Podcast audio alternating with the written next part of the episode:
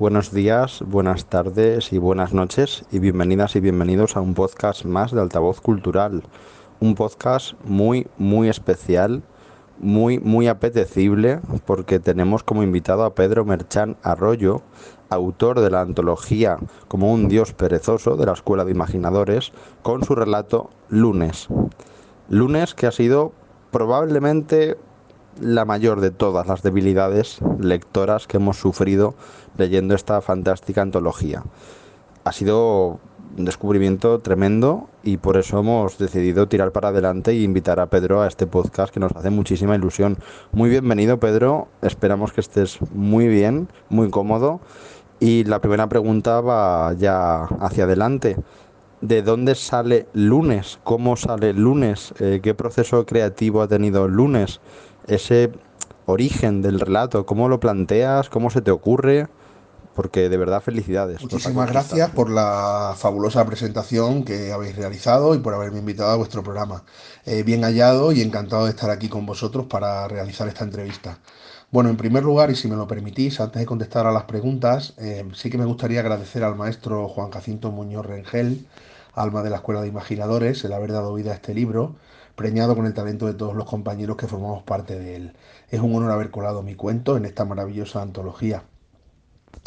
Por otro lado, y siguiendo con los agradecimientos, acordarme de José Luis Pascual, imaginador también, y gran jefe de dentro del monolito.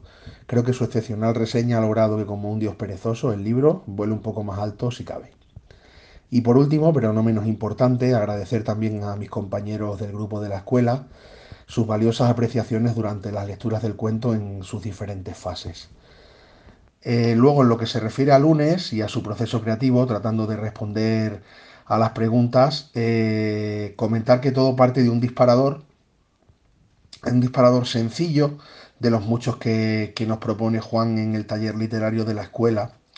En este caso, trabajábamos con las ucronías, con el qué pasaría si, y a partir de ahí, pues nos tocaba a nosotros imaginar. En mi caso, la primera idea que me vino a la cabeza fue qué ocurriría si me despierto y he perdido la memoria, si no tengo ni idea de quién soy ni de dónde estoy. Bueno, creo que la premisa en principio y a priori es sencilla, parece sencilla, pero yo siempre pensé que tenía pegada y que podía dar mucho juego, con lo cual aposté, aposté por ella. Elegí un narrador en primera y en presente, porque es algo que me sale de manera natural y me lancé al vacío. Así fue un poco el, germen inicial del cuento lunes. Qué maravilla, Pedro, qué maravilla y qué fascinante es el texto, de verdad, qué fascinante es lunes y, cómo nos ha conquistado dentro de esta antología de relatos con gato, nos, nos encanta, de verdad, haberlo descubierto y haberte encontrado. Pero demos un par de pasos hacia atrás, si te parece bien. ¿Cuándo nace y cómo nace el gusto de Pedro Merchán Arroyo por la literatura como lector y después como escritor? ¿Cómo nace tu yo literario, tu yo autoral? ¿Cómo nace ese autor que hoy nos, encanta y nos fascina con, con textos como este que nos ocupa, titulado Lunes. ¿De dónde sale Pedro Merchán Arroyo en el ámbito literario? Gracias por vuestras palabras, sois muy amables conmigo. Bueno, pues mi interés por la lectura sí es verdad que aparece muy temprano. Aprendí a leer con tres años y desde bien pequeño pues me encargaba de devorar todo lo que caía en mis manos, desde nuestros famosos tebeos, los tomos de superhumor, los libros de Asterix y Obelix que me encantaban, los cómics de superhéroes o los de Conan. Recuerdo que incluso leía las esquelas y los anuncios por palabras del periódico. Por cierto, las esquelas en aquella época eran divertidísimas. Luego además tengo la gran suerte de que mi padre es un lector voraz y que en casa hemos crecido siempre rodeado de libros. Actualmente sigo leyendo todo lo que las circunstancias lo permiten. En la medida de lo posible, cuando puedo, agarro un libro y leo. Luego, en lo que se refiere a la escritura, sí es verdad que el interés aparece mucho más tarde. Solamente hace un par de años, animado por Ana, mi mujer, comencé a escribir un microrelato. Ella siempre me veía en casa con un libro en la mano y me animó. Yo sinceramente no me veía capaz de escribir nada porque nunca tuve esa inquietud, nunca sentí la necesidad de rellenar una página en blanco, nunca he tenido esas ganas de escribir nada más allá de unas cuantas cartas a novias adolescentes para contarles qué tiempo hacía o las ganas que tenía de verlas. Pero una vez que el veneno de la escritura se me coló en la sangre, sí que es verdad que ya no hubo marcha atrás. Al principio recuerdo despertarme a mitad de la noche con alguna idea para lo que estuviese escribiendo. He de reconocer que me dio fuerte, la verdad. A medida que pasaba el tiempo, vi que mis escritos eran cada vez mejores y que esto de escribir me gustaba, así es que decidí formarme. Creo que es necesario adquirir una serie de conocimientos para mejorar en la escritura, igual que en la pintura o en cualquier otra disciplina artística. Eh, creo que es importante aprender a manejar unas herramientas que te ayuden a pulir pues, el posible talento natural que tengamos cada uno. ¿Y cómo dirías, Pedro, que se inserta lunes en esta maravillosa antología de como un dios perezoso? Es decir, ¿cómo crees que dialoga el relato con el concepto global de la antología propuesta por la Escuela de Imaginadores. Y además, también aprovecho para preguntarte, ¿cómo valoras en general la antología? Eh, ¿Qué te aporta? ¿Qué es lo que más te ha gustado? Eh, ¿Relatos de compañeros, de compañeras? Mm, ¿El tono global? ¿La diversidad? No sé, ¿cómo, cómo la ves desde, desde dentro como autor? Pero también desde fuera, ahora como lector, valorando un poco su resultado final y cómo puede de algún modo atraer a la comunidad lectora actual. Creo que mi cuento lunes eh, dialoga con la antología principalmente a través de su tono. Eh, es un tono muy marcado, algo canalla, muy de calle, que atrapa al lector desde el principio. Pienso que ese tono ha sido lo que ha ayudado a que se haga un sitio dentro del libro. En cuanto a la trama, desde el inicio del cuento no sabes qué está ocurriendo y a medida que avanzas el asunto se complica más aún.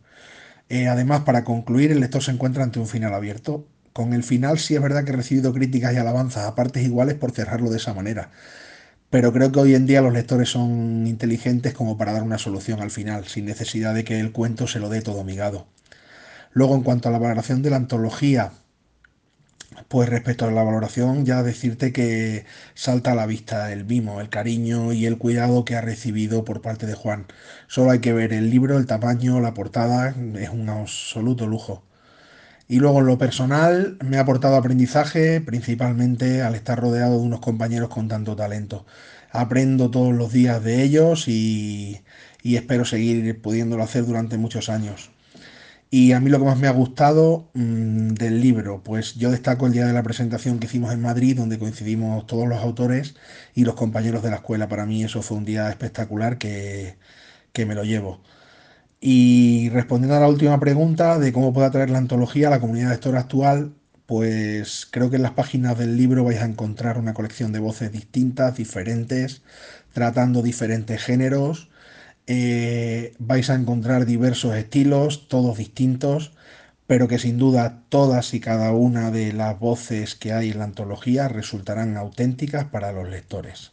Es lo que más puede atraer la autenticidad que hay en las páginas de la antología. De hecho, querido Pedro, el final es, desde mi punto de vista subjetivo, como lector que ha disfrutado del relato, uno de sus puntos fuertes, uno de sus grandes valores una de sus grandes virtudes es el maravilloso, en mi opinión, final. Precisamente por eso, por, cómo abre eh, todo ese abanico de posibilidades que dejas en manos de la responsabilidad del lector con su imaginación y tiene un poder ahí en base a ciertas sugerencias que se dejan entrever, etcétera, que me parece muy potente, muy adecuado para cerrar un texto así que tiene esa, esa mm, digamos, atmósfera de ambigüedad, de rareza, de, de, incredulidad. No sé, me pareció ideal, sinceramente, el, el final de lunes. El final me pareció perfecto en este sentido. Y quería también felicitarte por ello porque creo que precisamente es lo que termina de rematar un gran cuento. Más allá del final, eh, también, bueno, destaca efectivamente esa atmósfera que decimos, tan particular, tan bien lograda. Y yo quería preguntarte ahora, saliéndonos un poco de todo ese ambiente, en concreto por el gato, el concepto del gato. Mm, ¿Qué significa para ti desde la literatura y desde lo personal quizás también? El concepto de gato, más allá del propio animal concreto, no sé si tienes mascotas, si tienes gatos, si te gustan más o menos, pero como escritor y como lector incluso también, ¿con qué identificas? ¿Con qué rasgos? ¿Con qué eh, cuestiones, digamos, extrapolables a la literatura, identificas al gato, porque claro, la antología está atravesada por la figura del gato y de hecho tiene su base de construcción de los textos más o menos en, cada uno visibles o, o, más explícitos en cuanto al personaje del gato o no, o más un poco desde la sombra de la figura del gato, pero en todos hay algún tipo de mención o reflejo de esta criatura. ¿Qué, es para ti el, gato como concepto literario? Como concepto, he sabido que el gato ha estado presente en la literatura desde tiempos inmemoriales. En la mitología egipcia o la antigua Roma, pasando por el folclore japonés, podemos encontrar al felino por todas partes. Además, eh, ha sido protagonista tanto en el cine como en la televisión, con lo que podemos afirmar sin duda alguna que ha formado parte de nuestras vidas. En mi caso y en el terreno de la literatura, el gato me dirige hacia lo inquietante, hacia lo inteligente. Me lleva hasta Poe, hasta Bukowski o a Cortázar, quienes los amaron y dedicaron cuentos, artículos y reflexiones varias. Pero también me transporta a mi infancia a través de los cuentos protagonizados por un gato gamberro que hoy les cuento a Pedro y a Diego, mis hijos. Como animal siempre me gustaron más los perros, hasta que tuvimos un gato y entendí cómo son en realidad.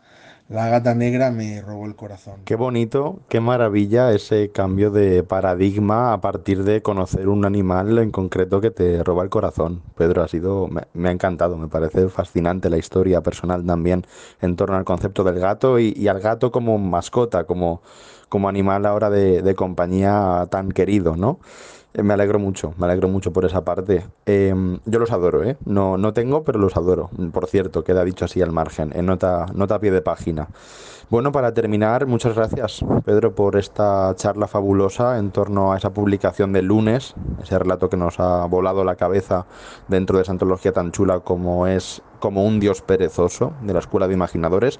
Querríamos preguntarte para rematar esta conversación por tu futuro más inmediato y también a medio o largo plazo, qué planes tienes vinculados quizás también a la escuela, si puede ser que nos cuentes un poquito eh, cómo estás en ese momento ahora trabajando también en ella, dentro de, de esos cursos tan chulos que propone la dirección y, y, que tan buenos frutos dan, como esta antología tan estupenda. Y en general, por ti mismo, ¿cómo, cómo vas eh, con tus cosas adelante? ¿Qué proyectos tienes?